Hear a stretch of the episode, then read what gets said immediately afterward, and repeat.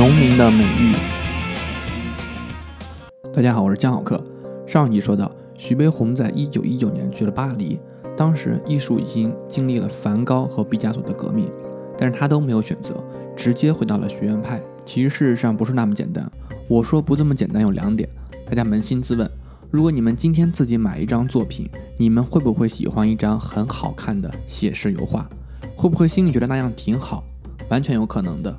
也就是说，不要说徐悲鸿那个时候了，现在已经是二零二零年。距离一九一九年已经过去了一百零一年，未必大家就清清楚楚地意识到这个问题。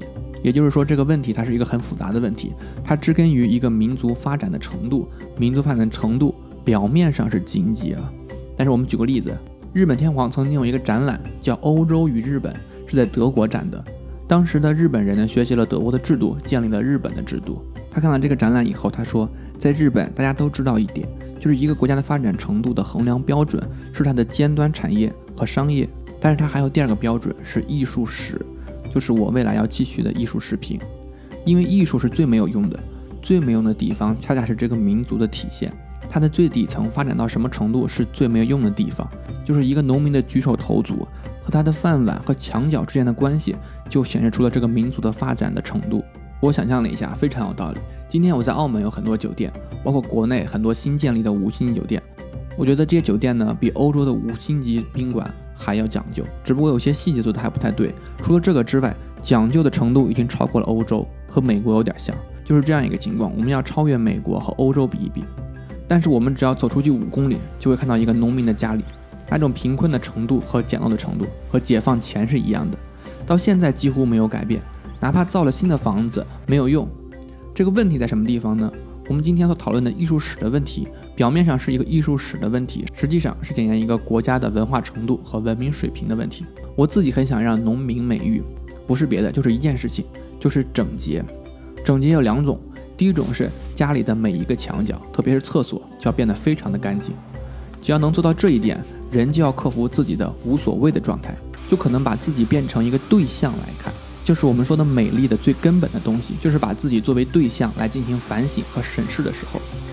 第二，就是要知道一个美丽的东西，并不是因为有复杂的各种东西放在一起，而是任何两样东西放在一起都可能是漂亮的。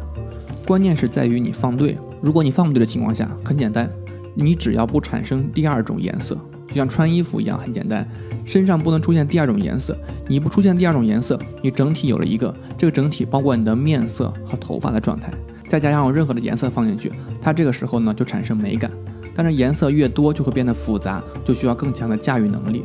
如果我们每一位农民都会这样，就不会出现家里乱糟糟的景象。它这个是美感的东西，就是要整洁。